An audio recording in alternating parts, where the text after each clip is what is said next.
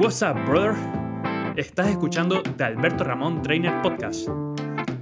Aquí trataré de enseñarte mi forma de entender el entrenamiento y la vida. También intentaré traerte a algunos de mis referentes y amigos. Así que sin más, ¡Let's fucking go!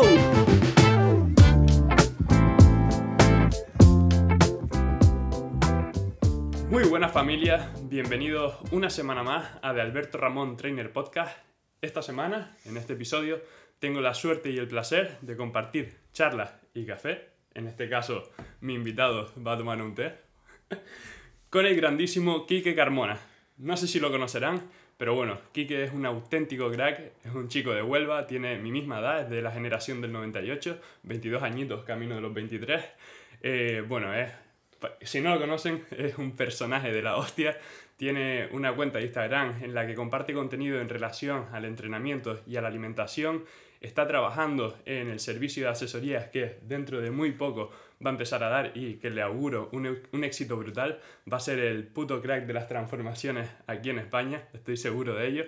Y sobre todo, y para mí lo mejor, es que es mi compañero de piso aquí en Madrid, eh, desde el sitio en el que estamos grabando actualmente, en este momento, y también es compañero mío de la universidad en el INES de Madrid. Y, y bueno, sin más, les quiero dar paso para que conozcan un poquito más a mi amigo Kike Carmona.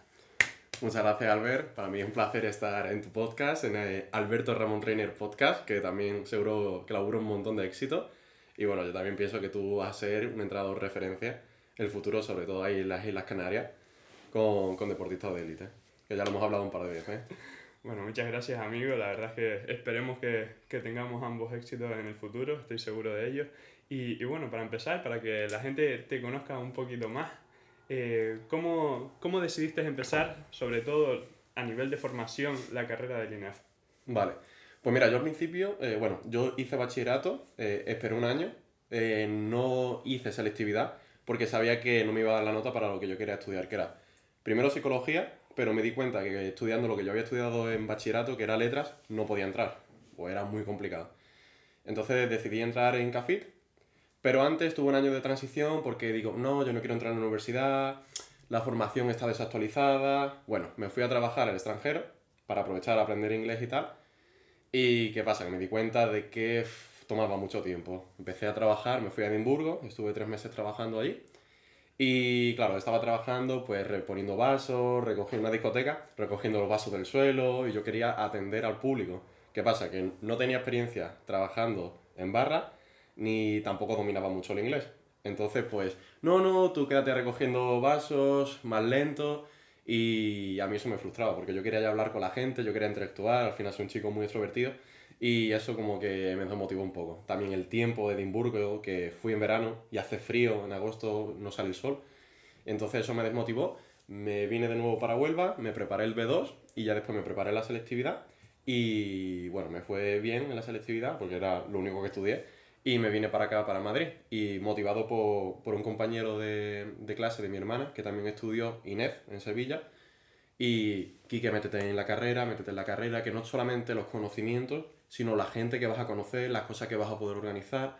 Y nada, pues eso me motivó y me parece, bueno, puse estudiar o experiencia en la carrera de INEF en YouTube. Y me salió vídeo de, me parece que de Power Explosive, con, con alguien más, que no me acuerdo, con uno de Sergio Peinado, y los dos habían estudiado en, en el INEF de Madrid.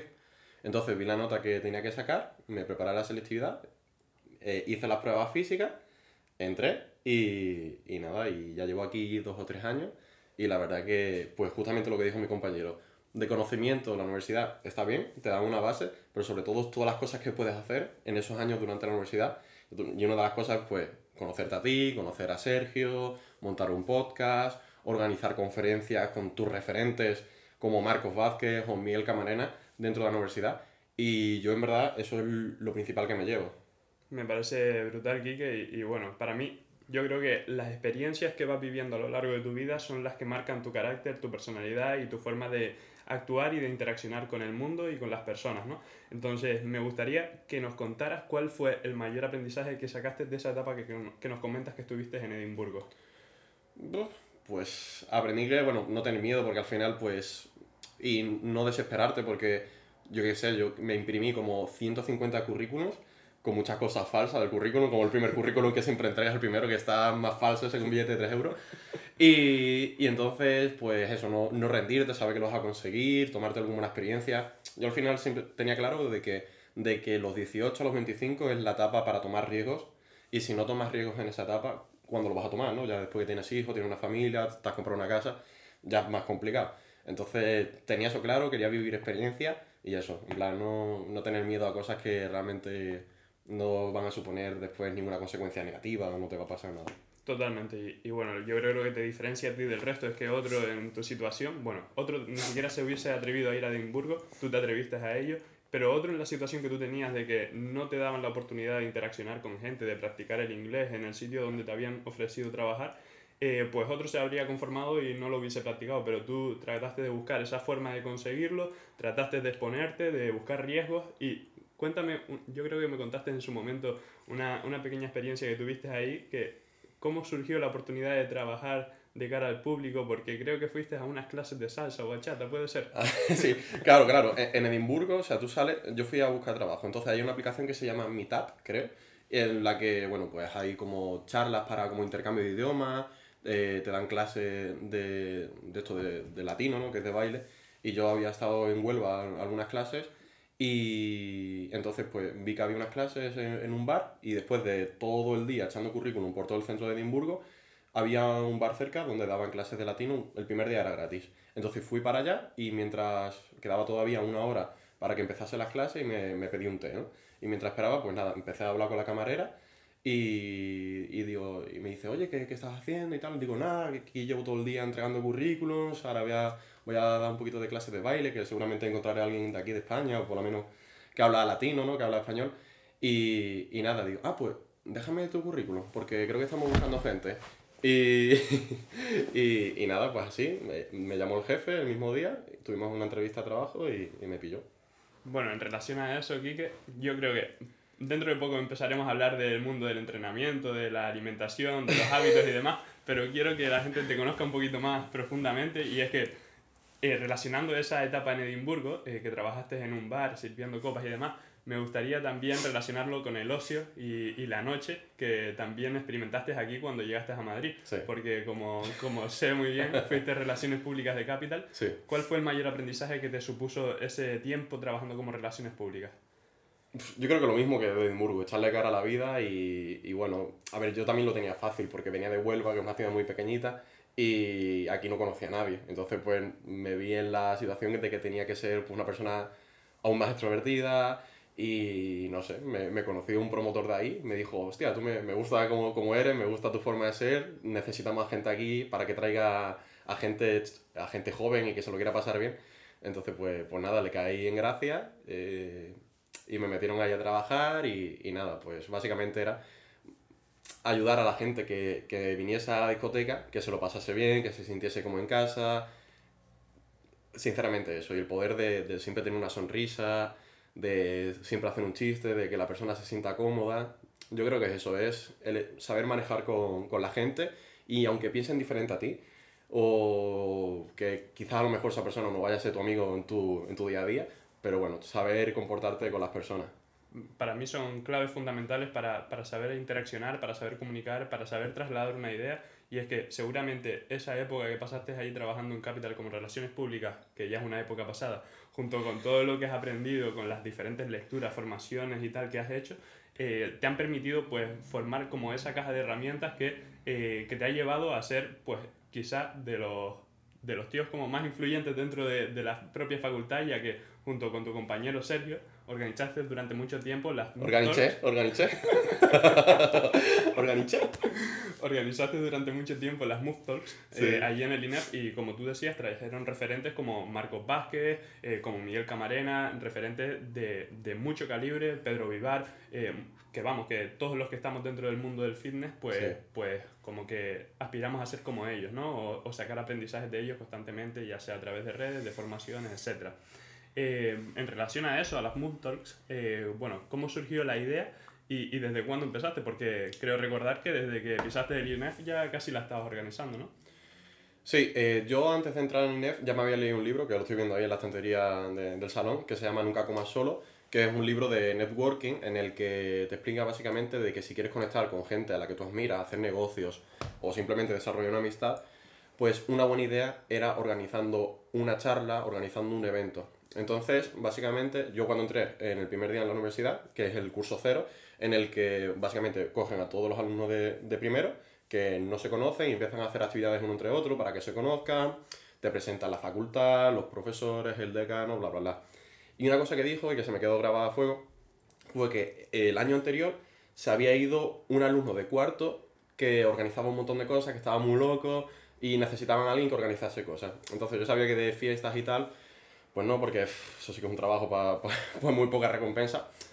Y, pero organizar conferencias sí, sí lo tenía claro, porque había leído el libro. Eh, entonces, claro, como yo era nuevo en Madrid, no tenía pues amistades, tenía pero muy pocas. Y, que, y sabía que aquí en Madrid pues, un punto, es la capital de España y que todo el mundo, aunque viva en Asturias, en Barcelona, pasa por Madrid. Entonces digo, wow, esta es una oportunidad para yo aportar algo, porque en el libro básicamente la, la premisa que, que da en el libro es que si tú quieres tener amistades o compañeros o socios y tal, tienes que dar, dar, dar, dar y ya luego recibes. Entonces yo tenía claro que tenía que, dar tenía que darle algo a aquellas personas que yo admiraba, pero Ibar, Miguel Camarena, Marcos Vázquez. Y una de las cosas era un sitio donde ellos pudiesen dar una charla, además un sitio emblemático como es el INEF de Madrid, donde han salido tantos referentes, que es a nivel de, INEF de toda España es una, una, facultad referente. Entonces yo sabía que ellos, eso para ellos era valor. Entonces yo organizaba la charla, hablaba con el decano, hablaba con, con, la gente que trabaja en la universidad, digo, ¿me dejáis este espacio para organizar una charla donde nadie va a cobrar dinero? Y me dice, sí, perfecto. Pues ya empecé yo a contactar con distintos exponentes, el que el, el más famoso es Marcos Vázquez, cine revolucionario, y vino, la organizamos, la promocionábamos, le hacíamos el cartel, yo la presentaba, después también se unió Sergio, y, y nada, y esa fue, la, esa fue la, la dinámica y aprendimos un montón y, y desarrollamos un montón de, de contactos. Bueno, a mí me parece brutal eso que hicieron porque yo como, como alumno del NEF, eh, de hecho, te conocí gracias a que empecé a ir a esas, eh, a esas charlas que organizaban. cuéntale, cuéntale cómo me conociste. bueno, ¿O prefieres que lo cuente yo? Cuéntalo tú, cuéntalo. Vale, yo estaba yendo a un trabajo, mira que por cierto, me lo, me, un trabajo que me, que me pasó, o sea, que me recomendó un amigo de, del propio INEF, de la misma clase. Y un trabajo de entrenador de fútbol, de niños, y yo iba para Fortaleza, que era donde entrenaba. Como un latino te asalta en el metro. y yo iba con los cascos puestos, unos cascos estos súper chulos, de estos que, que te rodean así la oreja, de estos grandes. Y claro, me veo un tío con una five finger, sin manga, todo moreno. En la zona de la, Bueno, esas cosas no, no, se dicen. Y claro, se me acerca y se me queda así mirando y se me sienta al lado. Digo, uff, este algo quiere ya. Yo ahí cerrando ya el puño porque digo, este me va a saltar a ver qué quiere.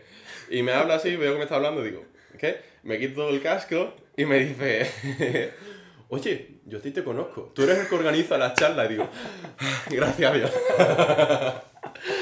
y nada, ya, ya me comentó que, que, alguna charla que había venido de, del INEF que, que habíamos organizado, por al final, como eres el presentador, es que al final todo se basa en eso. Como eres la cara visible, pues la gente tiene una excusa para hablarte. A lo mejor yo a ti te había visto con la Five Finger, que también es un friki con eso, y digo, hostia, este tío me llama la atención, ¿no?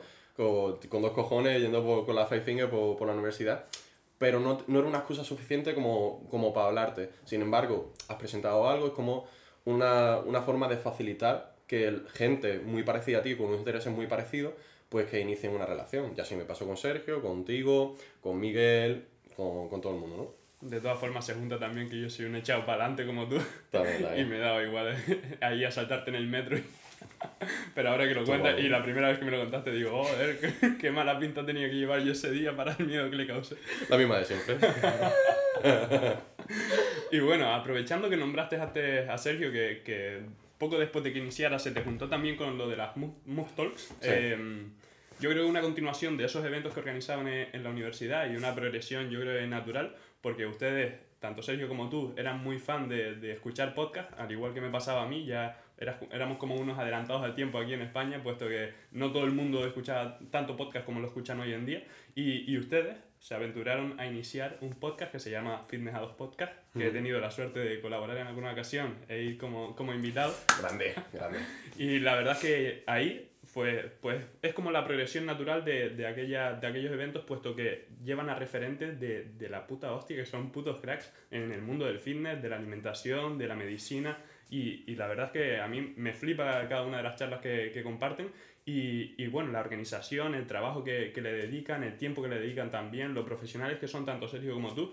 Eh, ¿Qué supone para ti el podcast y eh, cómo, cómo iniciaste esta relación y esta idea con Sergio? Vale, pues a ver, el tema de los podcasts que hicieron adelantado, a ver, hay gente que empezó en América en el 2011, bueno, Joe Rogan que empezó en sí, el 2010 o así. Mm, yo empecé a escucharlo en 2015 eh, con el podcast de Marcos Vázquez en Radio Cine Revolucionario. Que sí, pero sí. no digo a nivel mundial, sino aquí en España yo creo que eran pocas las personas que escuchaban podcast en comparación a lo que lo sí, escuchan hoy en día. Pues eso que te estaba diciendo, que en 2015, que nadie, eso nadie que lo sabía, yo decía que se escribía podcast, no pod, yo decía postcat, como cat, no de gato. Fíjate lo ridículo. El inglés que tenía en esa época. Por eso me fui a Edimburgo. Eh, entonces empecé a escucharlo y ya, eh, por eso, empecé a saber sobre el fitness y es, era una otra manera, o sea, el fitness como lo conocemos ahora, no tanto de culturista, sino el fitness revolucionario, Marcos Vázquez, pues me influyó bastante. Entonces yo lo seguí escuchando. Y claro, cuando vine para acá, pues nada, escuchando Caribí y tal, tienes que hacerte un podcast, es una manera súper buena de, de, eso, al final de, de crear relaciones, de seguir aprendiendo y tal pues me aventuré a hacer uno, empecé haciéndolo yo solo, pero vi, porque claro, pues estaba, pues eso, ¿no? Organizando las conferencias, haciendo primero o segundo de, de universidad, segundo me parece, que es el curso más difícil en anatomía, fisiología, también trabajando en Capital, en la discoteca, y además con el podcast solo. Pues, ¿qué pasa? Que se me hizo un mundo y hice cuatro o cinco entrevistas, en las cuales a ti te hice una, eh, después que, que me asaltases en el metro, y, y nada, y lo acabé dejando. Entonces después vino Power Explosive, una charla de Ninef.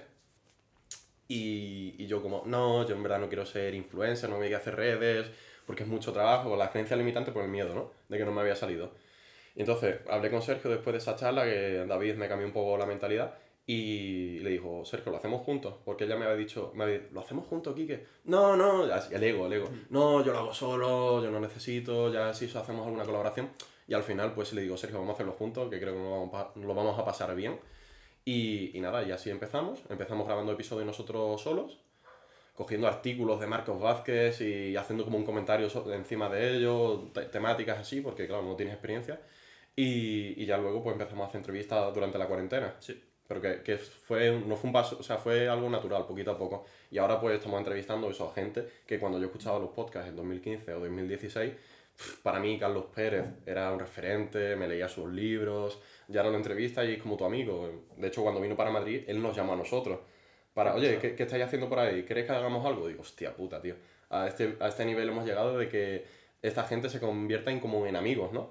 Qué pasada, tío. No, la verdad es que a mí Mm, ustedes me han influenciado un montón porque, porque la idea esta de los podcasts yo le tenía muchas ganas y, y bueno, eh, ahora estamos viendo que, que, estamos grabando uno para el mío y, y, estoy siguiendo en parte sus pasos ya que ustedes como que abrieron el camino ya que los tengo como miembros también del equipo maestro de, del grupo de emprendedores fitness y, y, a partir, y en ese grupo compartimos pues aprendizajes, errores que cometemos, consejos que podemos dar al resto.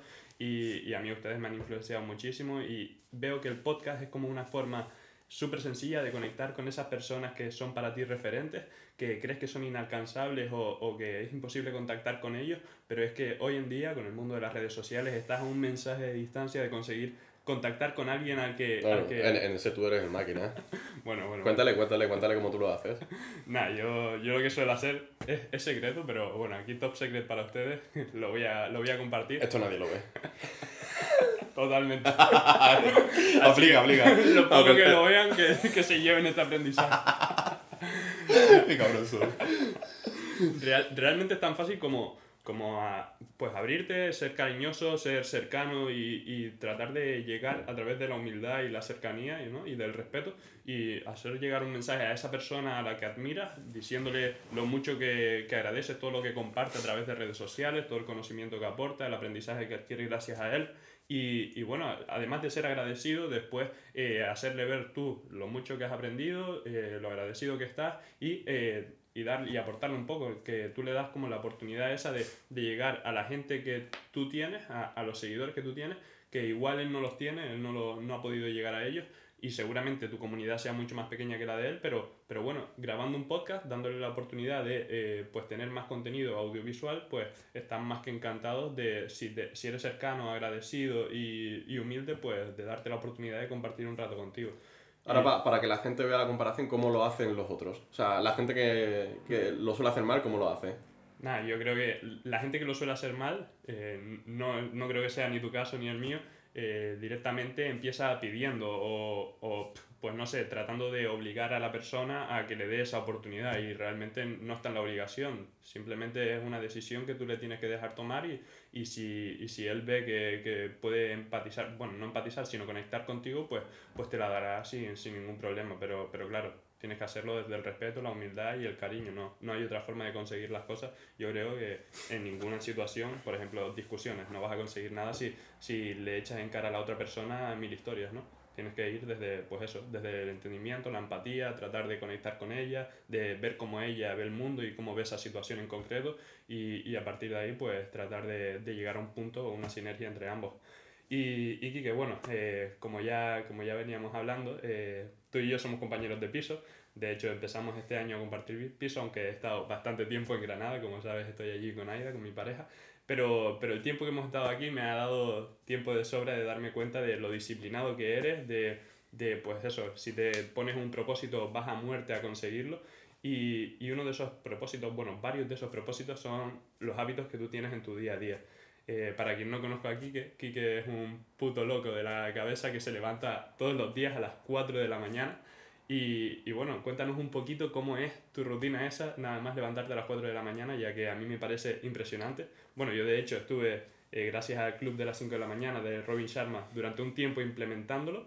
Eh, la rutina esa que él propone de levantarte a las 5 y la primera hora dedicarla pues al crecimiento y desarrollo personal, ya sea a través de ejercicio, meditación o, o después journaling y todo esto, ¿no? Entonces, cuéntanos tú cómo lo haces y qué fue lo que te llevó a empezar con esta rutina. Vale, primero dos cosas. Una, que nunca, no siempre fue así. O sea, fui muy indisciplinado de pequeño, incluso me considero indisciplinado para las cosas que no me gustan todavía.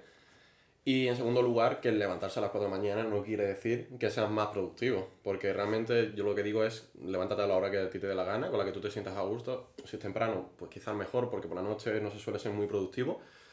Pero realmente no es a la hora que te levantes, sino lo que haces en las horas que estás despierto y cómo te organizas. Porque me puedo levantar a las 4 de la mañana, que después estoy a las 12, y si estoy una hora con Instagram haciendo scrolling ahí. haciendo scroll, pues, pues al final de nada te vale, ¿no?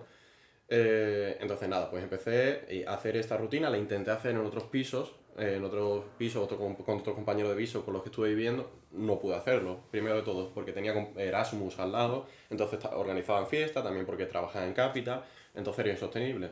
Ahora que está todo mucho más relajado y que vivo con el crack de Alberto, pues es mucho más fácil porque primero todo tú respetas eh, que yo haga eso, tienes un estilo de vida bastante parecido, entonces no estás haciendo ruido por la, por la noche, bueno, a veces haces unas clases un poco raras dando un, un par de berridos, pero bueno, se te respeta.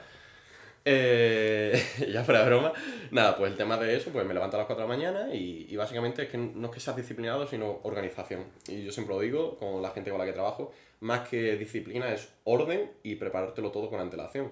¿Qué pasa? Que yo pues obviamente no me acuesto a las 11 de la noche, me acuesto sobre las 9 o sobre las 8 y ya he dejado todo preparado para el día siguiente. Totalmente, eso me parece, perdona que te interrumpa, pero no, eso me parece súper importante puesto que eh, realmente el, la gente que empieza a instaurar esta, esta, pues este hábito de levantarse temprano, si no respeta el irse a acostar también temprano, evidentemente va a ir en detrimento de tu salud, porque, porque el acostarte más tarde y levantarte más temprano va a suponer menos horas de descanso, menos horas de sueño, y vas a ir acumulando esa falta de descanso y sueño que va a disminuir tus niveles de energía a una auténtica pasada. Entonces, si haces cualquier tipo de rutina como esta, tienes que respetar pues eso, las horas de descanso eh, que, que, son pues recomendadas, ¿no? Mm. Y ahora, sin, sin más, te, te dejo que sigas. ¿Pero con qué?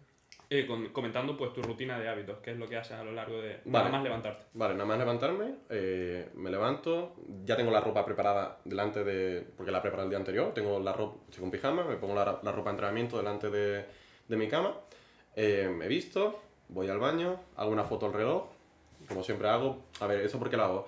Eh, principalmente también porque es como un compromiso con la gente. Yo me levanto todos los días a, la, a las 4, hago una foto, lo subo a mi Instagram, quien quiera verlo que lo vea y quien no, pues no lo vea, ¿no?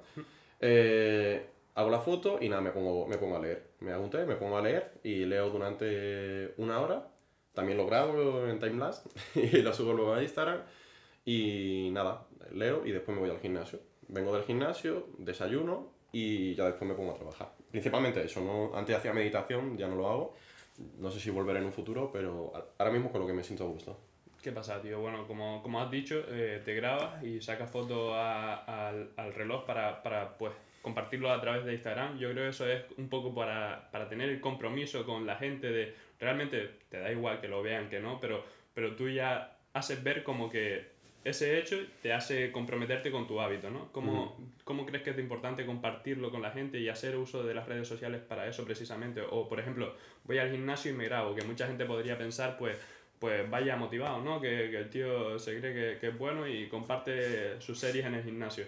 Pues no, realmente eso es los días que no lo compartes no significa que no estés entrenando, pero te permite el compartirlo, el hecho de, eh, pues he cumplido, eh, estoy comprometido con, con mi hábito de, de, entrenar. ¿Cómo de, crees que es importante el compartirlo a través de redes sociales, lo que haces? A ver, yo lo empecé a compartir porque también se lo vi a Joko Willing y también Pedro Vivar, Power Explosive y Miguel Camarena cuando lo comparten en sus redes. Yo lo veía y me motivaba. Digo, pues bueno, si a mí me motiva, yo creo que a otra gente también le motivará. Y en segundo lugar, eh, por lo que tú has dicho, eh, porque además pues es un compromiso social y si siempre estás haciendo algo o te, a, tú mismo te autoetiquetas como el chico de las 4 de la mañana, hay otra gente que es el chico de la meditación, otra gente que es el chico de estar todo el día entrenando o gente que se mete en la piscina cuando es invierno, ¿no? Sí. Pues al final te pones como un compromiso a ti mismo y tú sabes que eres débil, ¿no? O eres débil de mente y el hecho de ponerlo afuera, de publicarlo, de broadcasting, como se dice sí. en inglés, pues hace que te comprometas más a ello y sabes que tienes como una presión que juega a tu favor. Entonces, principalmente por eso. Y igual, lo mismo, o sea, a nivel de esto, ¿no? De que tu contexto social haga una presión positiva, una, una presión positiva, el hecho de yo, por ejemplo, vivir aquí contigo, a mí me hace que no permitirme ser un vago.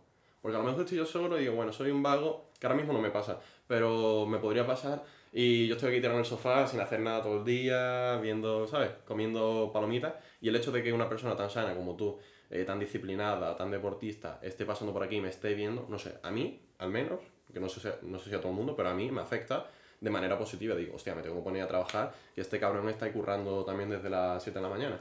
Total, a mí me, me pasa exactamente igual y, lo comentaba con mi familia, con mi pareja y con mis amigos más cercanos y es que el hecho de venirme a vivir aquí contigo, a diferencia de de otros años en los que he compartido piso pues con mi hermano, con mis amigos, que no significa que no me lo pasara bien, que no fueran momentos espectaculares con ellos, que eh, evidentemente lo fueron, pero, pero el estar contigo pues ya me cambia el chip y, y me hace ser disciplinado, me hace eh, cuando te veo trabajar decir, coño, ¿y qué hago yo que no estoy trabajando? Pues me pongo a trabajar, cuando veo que vas a entrenar digo, joder, y, y hoy que pensaba que no me apetecía mucho entrenar, pues saco ganas, me pongo mi canción favorita y voy a entrenar porque, porque este cabrón sí que está haciendo todo lo que a mí me gustaría hacer, ¿no? Entonces es como una manera de, de ver a la otra persona, tu compañero eh, de piso en este caso, hacer cosas que tú sabes que también quieres hacer y te motiva a, al hacerlo. Entonces, esto me pasó sobre todo con, en la época de exámenes de, sí. del primer cuatrimestre. Digo, este tío está aquí empollando como un cabrón, tiene la mitad de asignaturas que yo porque, porque te cogiste menos asignaturas para poder dedicar más tiempo a tus proyectos y, y, y, yo sin, sin estudiar, pues coño, me pongo aquí a estudiar como un perro y nos ponemos mirándonos el uno al otro, que teníamos la mesa aquí puesta en el salón y, y, nos motivábamos mutuamente, los pequeños descansos de los pomodoros, sí. hacíamos un poco de ejercicio, después previo a los exámenes nos decíamos un par de frases motivadoras, todos eso, eso mejor no grabarlo, o sí, no sé, ya veremos, ya veremos si lo subimos algún día. Y, y bueno, ya eh, para ir cerrando, eh, me gustaría que como comentaste antes, tenías a referentes que te, que te dieron esa idea de compartirlo. Eh, el hecho de, en redes sociales de lo que estabas haciendo, entre ellos nombraste a Yoko Willing, Pedro Vivar y demás. Eh, me gustaría que nos comentases quiénes son tus referentes, pues sé que son un par de ellos muy grandes, el, la típica expresión de a hombros de gigantes, yo creo que, mm. que, que, va como anillo al dedo para ti, y es que estás todo el día viéndolos, todo el día leyéndolos, eh, escuchándolos a través de, de vídeos o, o, de podcast, y, y cómo te influencian a ti y cuáles son tus referentes. A nivel de a nivel de, de, la vida en general. Es que, ¿qué pasa? Tienes que definirme algo porque es que yo antes cuando escuchaba y la gente le preguntaban a otros referentes, ¿cuáles son tus referentes? Decía, es que no, tengo muchísimos. Y yo digo, cabrón, venga, di un, di un par de ellas. Vale. Pero es que ahora mismo yo lo siento igual, es que he aprendido tanto de tantas personas que a lo mejor he cogido Tú sabes, la, un- un- una uvita, o un trocito de fruta de cada uno. Entonces, si me dices un punto muy específico, te puedo dar uno. Vean, como sé cuáles son quizás tus favoritos, te voy a decir, te voy a decir tres y tú me dices eh, cuáles son los mayores aprendizajes y por qué te, son referentes para ti. Venga. Eh, Joko Willing, eh, este hombre Joe Rogan y Sí. eh, Jordan Peterson, por Vale. ejemplo. Eh, de Joe Rogan, pues bueno, eh, que es un tío súper constante, de eso diría que súper constante. De Joko Willing, responsabilidad máxima. Y de Jordan Peterson, mm, que no tienes que perseguir tanto la felicidad, sino perseguir una vida con significado, que no es lo mismo. Bueno, y eh, me parece una forma brutal de cerrar el episodio. Eh, evidentemente se nos quedan muchísimos temas en el tintero, podríamos estar hablando horas como nos ha pasado en la cocina o aquí en el Cuando seamos el podcast número uno en España, ya hacemos la segunda. ¿eh? Y, y la verdad es que ha sido una pasada, me, me ha encantado compartir contigo un ratito. A mí también, tío. Espero que a ustedes que nos estén, a los pocos que nos estén viendo o escuchando, pues, pues que les haya gustado también pasar este rato con nosotros, que, que si ha sido así, eh, les estaría súper agradecido de que sacaran captura de pantalla y lo compartieran a través de, de Instagram y nos mencionaran tanto a Kike como a mí, aprovechando esto que, que les estoy comentando. Kike, ¿dónde te puede encontrar la gente? Pues en arroba Kike Carmona Salud en Instagram y en Fines a dos Podcasts en, en todo sitio. Qué bueno, tío. Pues muchísimas gracias. Espero que tenerte pronto de nuevo por aquí. Y eh, la próxima vez ojalá acompañado de, de tu compañero eh, Sergio, eh, los dos integrantes del equipo de Fitness Adopt Podcast. Y eh, muchísimas gracias, tío. Un abrazo, feliz vida y let's fucking go.